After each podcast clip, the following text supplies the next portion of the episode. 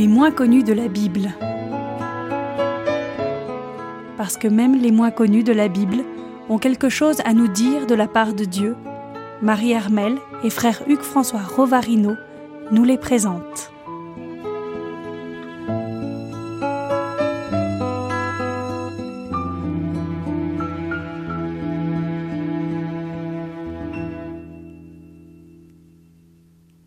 Radio Espérance, bonjour à tous, Marie Armel et le frère Hugues François dans les moins connus de la Bible. Bonjour. Bonjour.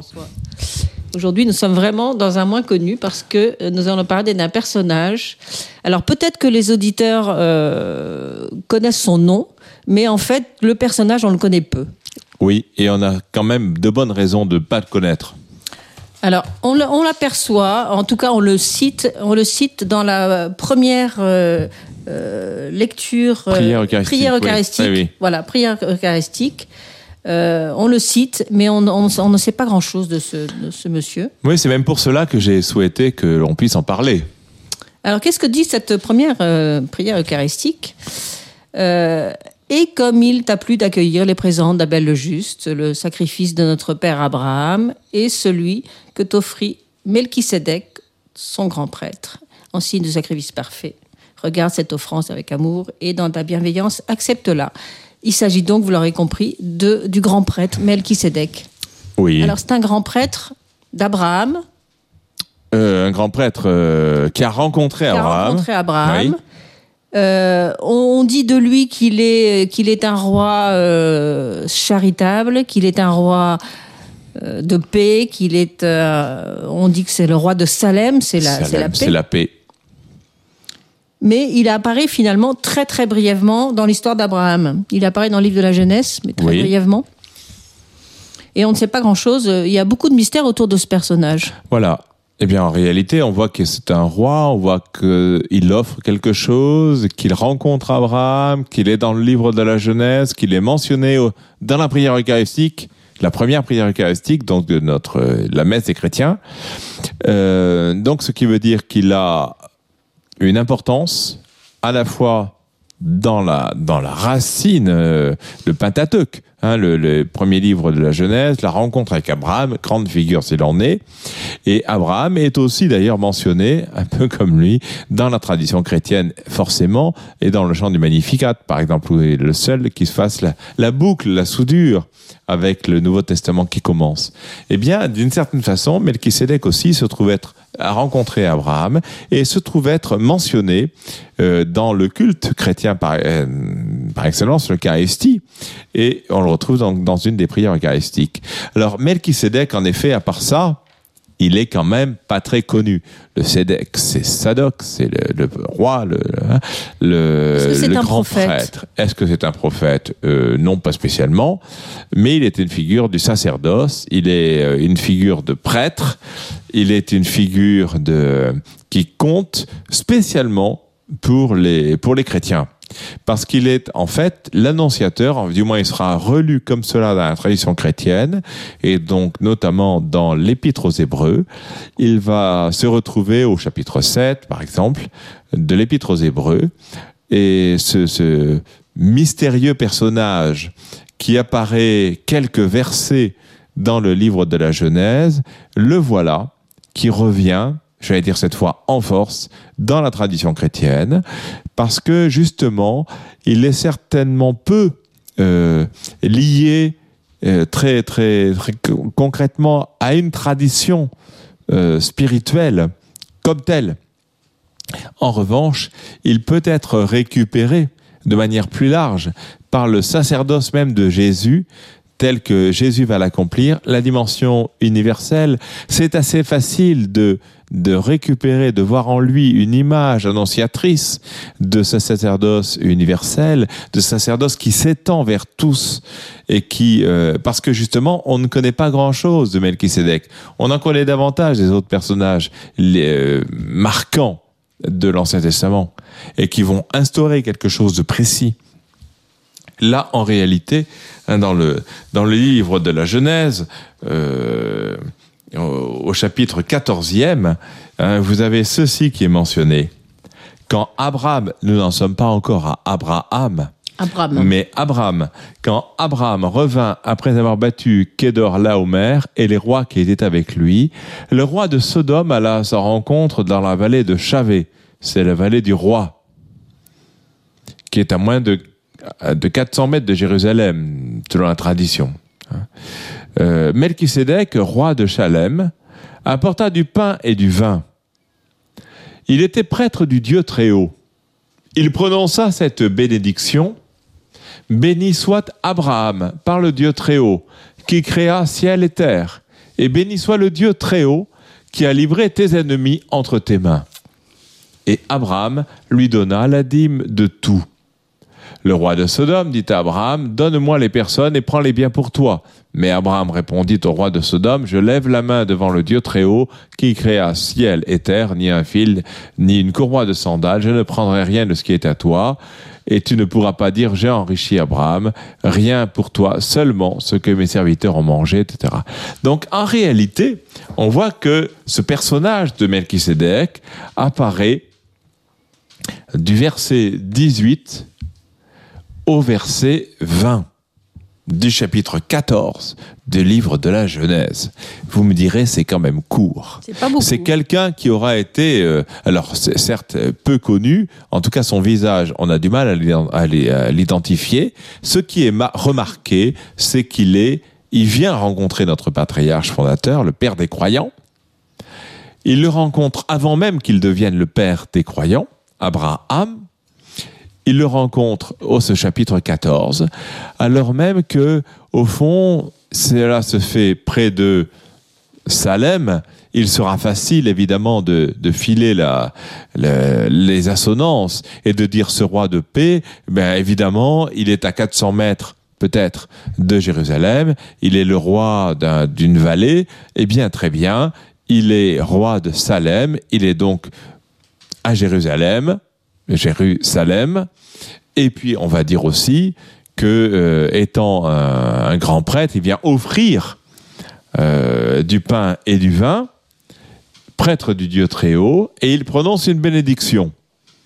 C'est donc une annonce euh, très anticipée, avec 1800 ans d'avance ou 2000 ans d'avance, mais c'est l'annonce du Christ, du sacerdoce du Christ, la bénédiction qui s'étend partout et qui vient reprendre ce pain et ce vin, figure annonciatrice de l'Eucharistie. Donc en réalité, c'est vrai que là, l'étrange personnage, il me fait penser à quelqu'un d'autre qui est un peu comme cela. C'est le serviteur souffrant qui est dans le livre d'Isaïe et qui apparaît euh, en quatre moments dans le livre, dans le second livre d'Isaïe.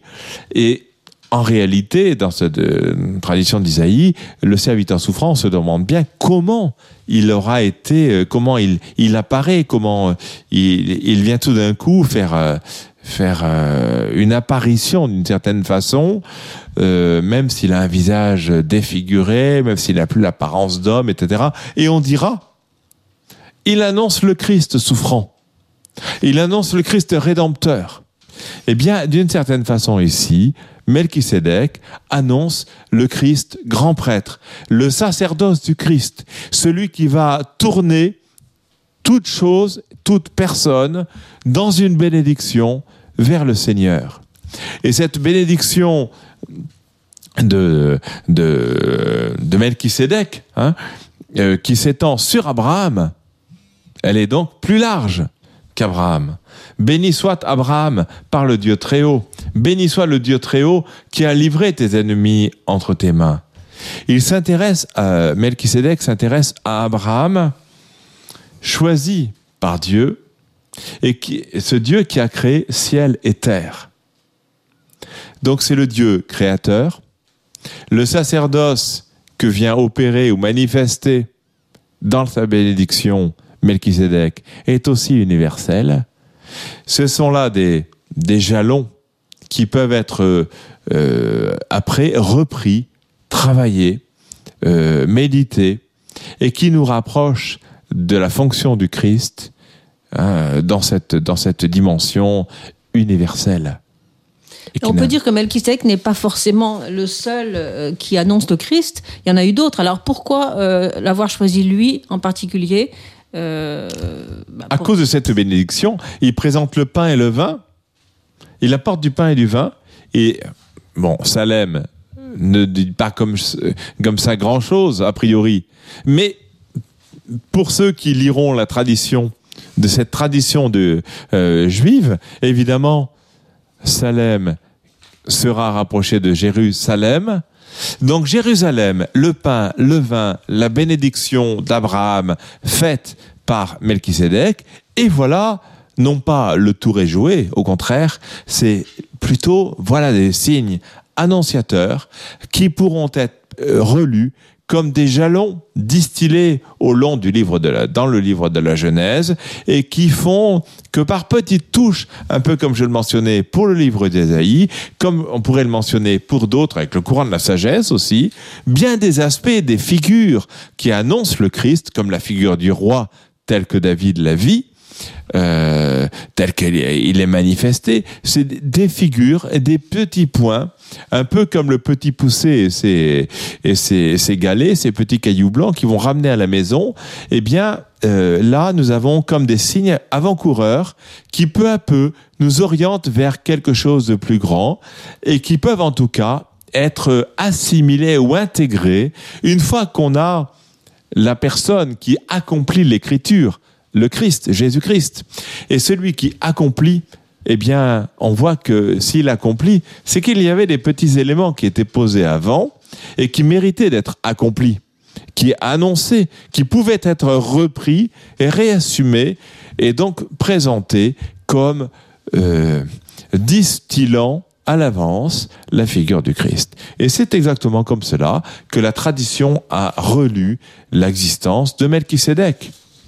Est-ce qu'on peut dire que dans, dans, un autre domaine, c'est un petit peu un, c'est un autre Jean-Baptiste? Euh, C'est un Jean-Baptiste lointain. On peut dire. C'est un Jean-Baptiste lointain. Mais, c'est un peu de cela. Euh, il annonce. Il annonce. Il annonce. L'autre, il désigne. Hein. Jean, il désigne quasiment. Enfin, vraiment, il désigne. Et toute sa vie est une désignation. Euh, Jean-Baptiste, au fond, il pourrait se résumer à, cette, euh, à, ce, à ce geste de la désignation du Christ. Hein, déjà, euh, quand, quand Marie vient visiter sa parente Élisabeth, hein, l'enfant a tressailli en elle, et cet enfant, c'est Jean, il a tressailli parce que le, le Messie, Jésus Messie, entrait dans la maison, et donc les, les deux enfants portés par leur mère, bien vivant, euh, se, se, se, reconnaissent au fond. En tout cas, Jean tressaille parce que Jésus vient. Et il le reconnaîtra aussi euh, au, Jourdain. Il l'annoncera d'une certaine manière dans sa mort elle-même, parce qu'il meurt aussi en témoin de la vérité et, dans, euh, et par un acte prophétique puisqu'il est, euh, il dit à, à, son à son prince qu'il n'a pas le droit euh, d'épouser la femme de son frère. Et donc c'est dans cette dans ce rappel de la loi de Dieu au fond, il va manifester là encore cette fidélité au Seigneur. Donc il l'aura fait de de, de de sa naissance à sa mort et jusque et au milieu de sa vie. Donc là il y a une désignation. Euh, Melchisedec c'est au fond une, une, j'allais dire presque une relecture, mais il y a surtout une désignation, enfin une, une figure qui, au fond, une fois qu'on connaît la clé de lecture, permet de voir que quelque chose était annoncé de cela. Donc, Melchisédek comme protecteur d'Abraham, Melchisédek comme grand prêtre, Melchisédek comme euh, offrant le pain et le vin de l'Eucharistie, bien sûr, ce n'était pas encore ça.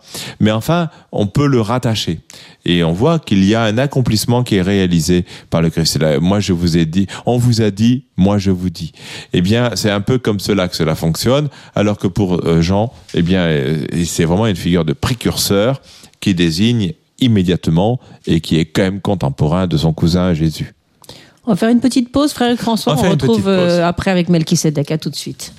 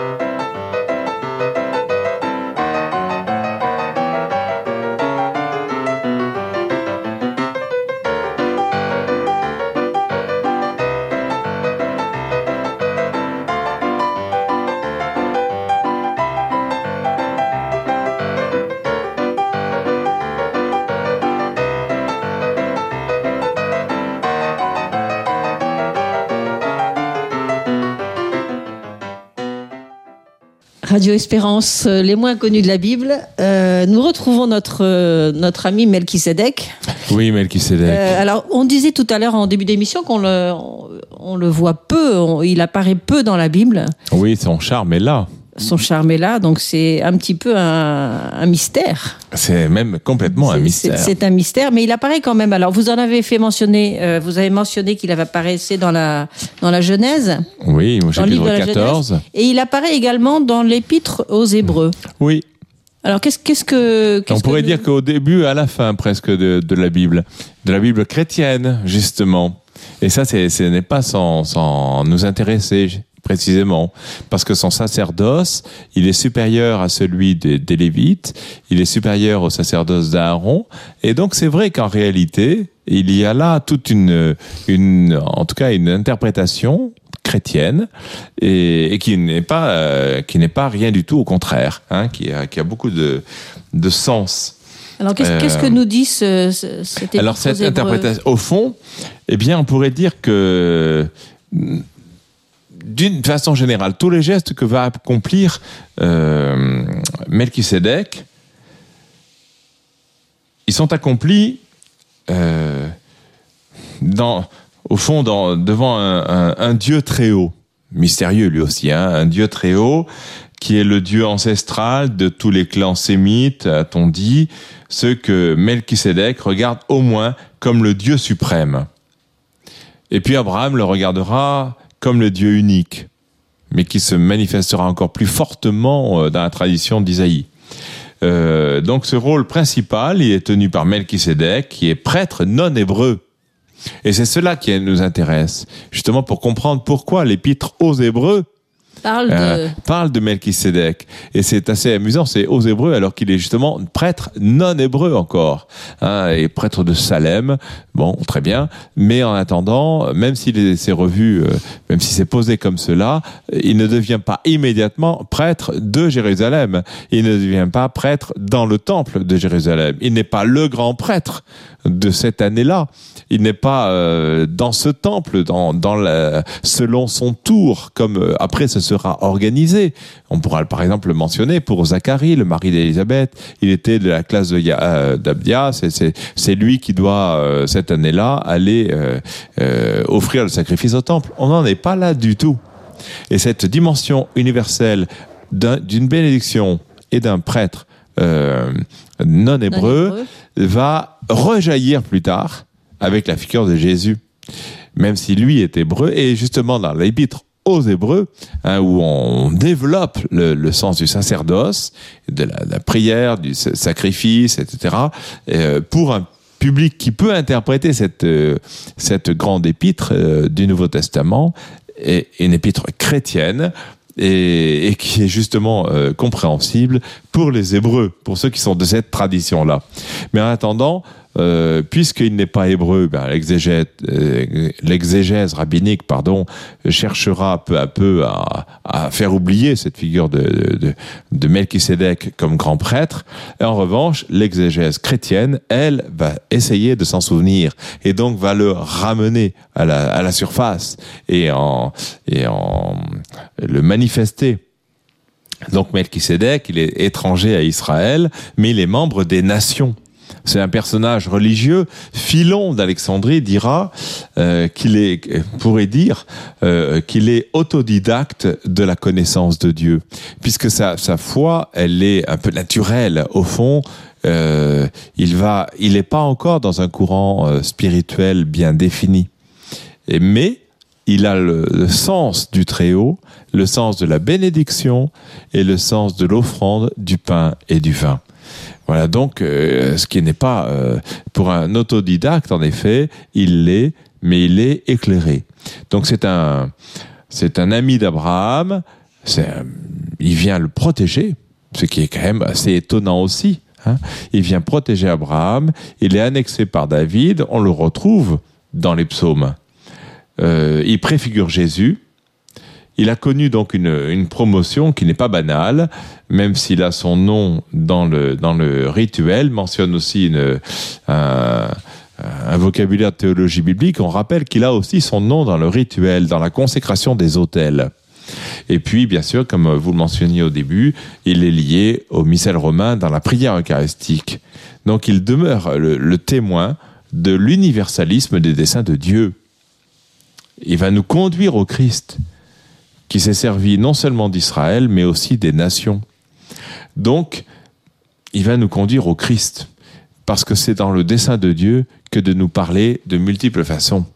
Et donc, ce, ce, ce Melchisedec mystérieux, hein, ce, ce, ce Melchisedec, euh, va avoir une, j'allais dire, un, Un une postérité chrétienne tout à fait inattendue. Donc, selon, euh, selon cette épître, hein, euh, on mentionne spécialement euh, Melchisédek au chapitre 7, mais déjà avant, il en est mention au chapitre 5, au, chapitre 6. Hein, eh bien, selon l'épître aux Hébreux, Jésus, qui est prêtre, exerce le sacerdoce parfait, celui qui ne se rattache pas à celui de Lévi. D'ailleurs, Jésus est de la tribu de Judas mais il accomplit le sacerdoce royal du Messie davidique, le successeur de Melchisédek. C'est ce que nous rappelle le psaume 110. Et dès la Genèse, en fait, ce prêtre roi apparaît comme supérieur au prêtre lévitique, puisqu'en la personne de, de leur ancêtre Abraham, il a vu les fils de Lévi s'incliner respectueusement devant lui, à recevoir sa bénédiction et lui payer tribut. Parce que c'est lui qui a béni Abraham. C'est pas l'inverse. C'est le protecteur d'Abraham. Il est le protecteur d'Abraham, et donc même ceux qui auront leur, euh, leur sacerdoce qui va euh, découler de, le- de tout ce que va euh, engendrer spirituellement et même pour les institutions euh, Abraham, en réalité, Ça ça a été sous la protection de Melchisédek, a été sous la protec. Et donc, le sacerdoce de Melchisédek, si il, apparaît un peu, un peu euh, autonome et finalement à passer sous silence et à être oublié du côté rabbinique, mais du côté des chrétiens, il va avoir plus d'importance parce qu'il il fait référence à un dessein plus vaste encore de, que de, de, de la part de Dieu et cela nous importe. Hein. Euh, et le personnage, euh, au fond, de, de Melchisédek, cela, ce qu'on vient de dire, au fond, cela nous rapporte des traits de Jésus. Hein, Il est apparu sans commencement ni fin. Il préfigure le Christ, prêtre éternel, et le, mon roi et justice, dit-il, Melchisédek, roi de Salem. Euh, Cela équivaut presque à roi de Shalom, c'est-à-dire roi de paix. Hein, Mon roi de paix. hein. Euh, et précisément, qu'est-ce que vient apporter Jésus dans ce monde, si ce n'est la justice Et et, la la paix? paix, Euh, cette paix qui est le premier mot de la résurrection du Christ. Hein, la paix soit avec vous, c'est la salutation même de l'évêque quand il rencontre les fidèles au commencement d'une célébration. Et donc c'est vrai qu'il y a là, en réalité, tout un sacerdoce qui peut être préfiguré par celui de Melchisédek, sacerdoce du Christ, continué par les évêques, par les apôtres au fond, et qui est préfiguré par celui, euh, par celui de, de. Donc c'est vrai, c'est assez étonnant. euh, assez important. C'est assez important, oui. C'est très étonnant qu'il ait ainsi cette, cette préfiguration. Alors, je voulais, je, je mentionnais tout à l'heure l'épître aux Hébreux. Eh bien, et, la référence même au psaume 110, eh bien, justement, l'épître aux Hébreux au chapitre 5, eh bien, euh, pourrait, on, peut le, le citer, on peut citer le verset 5 euh, et 6, parce qu'au fond, ils, nous, ils reprennent tout cela. De même, ce n'est pas le Christ qui s'est attribué à lui-même la gloire de devenir grand prêtre, mais il l'a reçu de celui qui a dit, Tu es mon fils, moi aujourd'hui je t'ai engendré. Donc évidemment le Seigneur, Dieu, euh, le Père de ce Fils unique. Tu es mon fils, moi aujourd'hui je t'ai engendré. Comme il dit encore ailleurs, tu es prêtre pour l'éternité, selon l'ordre de, euh, selon l'ordre de Melchisédek. Et c'est lui qui, au jour de sa chair, ayant présenté avec une violente clameur et des larmes, des implorations et des supplications à celui qui pouvait le sauver de la mort, et ayant été exaucé en raison de la piété, tout fils qu'il était a pris de ce qu'il souffrit, l'obéissance. Hein. Après avoir été rendu parfait, il est devenu pour tous ceux qui lui obéissent principe de salut éternel, puisqu'il est salué par Dieu du titre de grand prêtre selon l'ordre de Melchisédek. Donc deux fois dans ce chapitre 5, on va nous reciter cette expression selon l'ordre de Melchisédek. Et donc c'est tout à fait majeur dans la tradition chrétienne, parce que là, on, développe en réalité le sens de ce que ce Melchisedec peut avoir pour les chrétiens. Euh, on peut aussi penser au chapitre 7 de cette, de épître aux Hébreux, euh, où il est ainsi dit, ce Melchisédek, roi de Salem, prêtre du Dieu Très-Haut, qui se porta à la rencontre d'Abraham, s'en retournant après la défaite des rois et qui le bénit, à qui aussi Abraham attribua la dîme de tout, dont on interprète d'abord le nom comme roi de justice, et qui est aussi roi de Salem, c'est-à-dire roi de paix, qui est sans père, sans mère, sans généalogie, dont les jours n'ont pas de commencement et dont la vie n'a pas de fin, qui est assimilé au Fils de Dieu, évidemment c'est une lecture chrétienne, ce Melchisédek demeure prêtre pour toujours. Considérez donc comme il est grand celui à qui Abraham donna aussi la dîme du meilleur butin, lui, le patriarche. Et à la vérité, ceux des fils de Lévi qui reçoivent la prêtrise ont ordre, selon la loi, de lever la dîme sur le peuple, c'est-à-dire sur leurs frères, qui sont pourtant eux aussi sortis des reins d'Abraham. Mais celui qui n'était pas de leur lignée, Melchisedec donc, a levé la dîme sur Abraham et il a béni le détenteur des promesses. Or, sans aucun doute, c'est l'inférieur qui est béni par le supérieur. De plus, ici, ce sont des hommes mortels qui perçoivent les dîmes, mais là, c'est celui dont on atteste qu'il vit. Enfin, c'est pour ainsi dire Lévi lui-même, lui qui perçoit la dîme, qui se trouve l'avoir payé en la personne d'Abraham, car il était encore dans les reins de son aïeul lorsque Melchisédek se porta à sa rencontre. Si donc la perfection euh, était réalisée par le sacerdoce lévitique, car c'est sur lui que repose la loi donnée au peuple, quel besoin y aurait-il encore que se présentât un autre prêtre selon l'ordre de Melchisédek et qu'il ne fût pas dit selon l'ordre d'Aaron. En effet, changer le sacerdoce, nécessairement se produit aussi un changement de loi. Car celui dont les choses sont dites appartenait à une autre tribu, dont aucun membre ne s'est jamais occupé du service de l'autel. Il est notoire en effet que notre Seigneur est issu de Juda, tribu dont Moïse n'a rien dit quand il traite des prêtres. C'est cela devient encore plus évident si à la ressemblance de Melchisédek se présente un autre prêtre qui ne l'est pas devenu selon la règle d'une prescription charnelle, mais bien selon la puissance d'une vie impérissable. Or, justement, pour euh, développer tout ce que dit l'Épître aux Hébreux, pour comprendre l'importance de ce sacerdoce et de la figure euh, du grand prêtre Melchisédek, c'est il y a justement cette idée d'une filiation qui n'est plus faite selon la chair, mais qui vient selon l'esprit. Les prêtres, désormais, dans le régime chrétien, ne sont pas un monde où on est prêtre parce qu'on est d'une tribu particulière et qu'on appartient euh, à cette filiation-là, charnelle, mais en réalité, parce que c'est Dieu qui manifeste ainsi son dessein, et cette filiation sera spirituelle. Merci beaucoup, frère François. Bon, j'espère qu'on se rappellera de cette figure de Melchisedec grâce à, grâce à vous. Euh, avant de se rappeler que euh, le Melchisedec est une bouteille, puisque nous sommes en, pays bordelais, ah. c'est une, ah une bouteille de vin de contenance de 30 litres. Et alors maintenant, bah, écoutez, voilà, le Melchisedec aura peut-être d'autres, euh, voilà, d'autres résonances pour, pour nos auditeurs. Je vous souhaite une bonne fin de journée et puis je vous dis bien sûr à bientôt. À bientôt. Au revoir. C'était Les moins connus de la Bible, une émission proposée sur les ondes de Radio Espérance par Marie Armel et frère Hugues François Rovarino.